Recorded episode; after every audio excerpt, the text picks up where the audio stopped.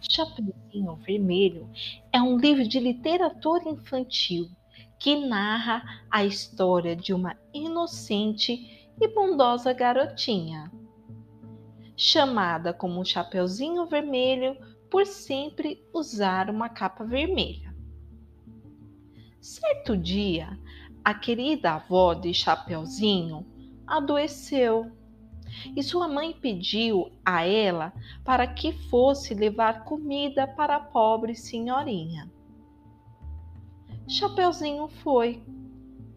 E, em certa parte da floresta, que era o único caminho para a casa de sua avó, ela se depara com um lobo mau, que tenta enganar e consegue chegar primeiro que ela na casa da avó.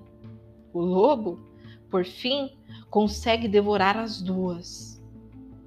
Mas um final inesperado acontece.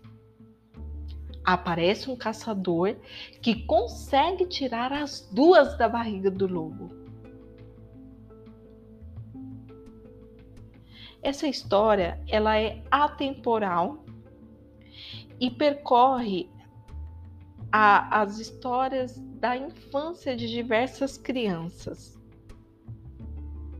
porque apresenta grandes ensinamentos e valores que são muito utilizados na vida social e na convivência cotidiana. Presente em nosso dia a dia, apesar de ter sido escrita no século X, nunca tem sido esquecida por várias gerações.